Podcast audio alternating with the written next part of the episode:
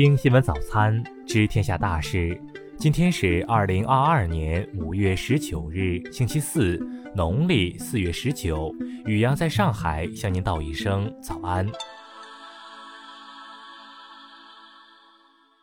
先来关注头条新闻。五月十八日下午，多名杭州网友反映称，杭州地铁一号线金沙湖站内出现大量积水。杭州地铁消息，地铁一号线因运营调整，各次列车于金沙湖站不停站通过。杭州公交集团钱塘公交公司调派了二十辆公交车到地铁站附近协助疏散客流和接驳。对此，钱塘发布官方微博回应：五月十八日下午三点，金沙湖公园下沉广场出现管涌，湖水外溢，致使金沙湖地铁站形成涝水。相关部门立即组织应急抢修，开展管涌封堵和积水外排。现场人员已全部疏散，无人员被困。事故原因已开展调查，后续情况将及时通报。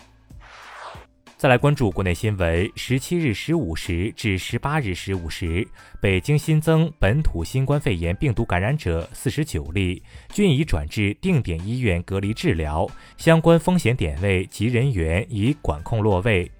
十七日，吉林省延吉市新增本土确诊病例一例，行程轨迹显示，该病例从五月二日到十六日在延边大学未外出，目前全校实施静态管理。十八日，上海市公安局发布离沪提示，根据本市疫情防控防外溢要求，在沪人员原则上非必要不离沪。对有工作、学习、生活等确需驾驶机动车离沪的人员，在符合疫情防控规定的前提下，可向有关单位提出申请。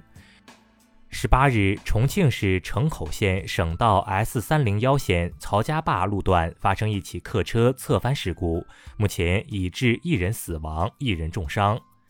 国家统计局数据显示，四月份全国城镇调查失业率为百分之六点一，就业形势持续承压。工业和信息化部表示，目前我国建成 5G 基站近一百六十万个，成为全球首个基于独立组网模式规模建造 5G 网络的国家。全国首届百名女学者论坛十八日在南京大学开幕，国内近五十所重点高校、科研院所的百位女学者将在两天的论坛期间，通过线上线下进行学术分享。近日，银保监会与人民银行回应河南四家村镇银行取款难表示，河南新财富集团通过利用第三方平台以及资金掮客等吸收公众资金，涉嫌违法犯罪，公安机关已立案调查。再来关注国际新闻，当地时间十七日晚，俄罗斯别尔哥罗德州一临近乌克兰边境的村镇遭到炮击，有一人受伤，部分建筑遭到破坏。当地时间十八日，俄罗斯外交部宣布，作为回应措施，驱逐三十四名法国驻俄外交人员、二十七名西班牙驻俄罗斯外交人员和二十四名意大利驻俄罗斯外交人员。芬兰北约大使和瑞典北约大使于当地时间十八日八时正式向北约提交两国加入北约的申请信。近日，美国国内多项民调显示，美国总统拜登的支持率已跌至百分之三十九，与前任总统特朗普持平，创下历史新低。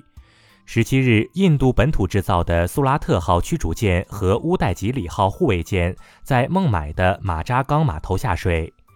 截至当地时间十七日，阿萨姆邦暴雨引发的洪水和泥石流已经造成至少十一人死亡。韩国防疫部门十七日表示，当日境内首次检测出奥密克戎变异毒株的新亚型 BA. 点四和 BA. 点五感染病例，境内 BA. 点二点十二点一感染病例也增至十九例。当地时间十八日，驻韩美军宣布，韩美联军成立武装直升机部队，该部队将为固定部署部队。再来关注社会民生新闻。近日，多名河北省石家庄市行塘县上碑镇的村民反映，当地未建光伏电站，强占了他们家庭承包的责任田，在村民未签土地租赁合同的前提下，将两个村庄的上百亩麦田铲平。近日，广州某小区近千位业主投诉反映，广汽本田新能源车项目工程距离居民区幼儿园不到一百米，业主们认为其选址不合理，担心会对周围造成污染。外逃至湖南的澳门酒店双女尸案嫌疑人于十七日在湖南怀化被捕。近日，网传视频显示，河南平顶山汝州一小女孩被打成熊猫眼。女孩在一女子提示下，说出几个打她的同学名字。十六日，警方调查发现，女孩并非被同学殴打，而是偷妈妈钱被妈妈打伤。近日，安徽合肥警方破获一起以投资墓地为噱头，专门骗取老人养老钱的非法集资案，一百一十余名老人六百五十万养老钱被骗。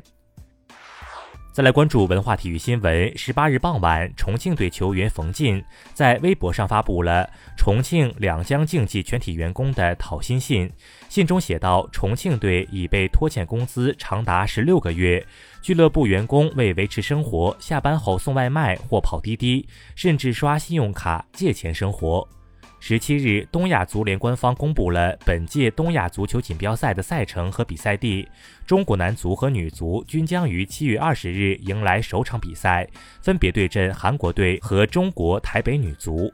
近期有消息称，厄瓜多尔可能被排除在世界杯之外，意大利有希望凭借非法排名底部入选。对此，国际足联给出的答案是否定的，即使厄瓜多尔出局，名额也只会给到南美球队。本赛季的西甲比赛中，中国球员吴磊所在的西班牙人队已经完成了保级任务，避免了再次回到西乙球队。据悉，由于西班牙人俱乐部的财政压力，吴磊仍有可能面临大幅度降薪。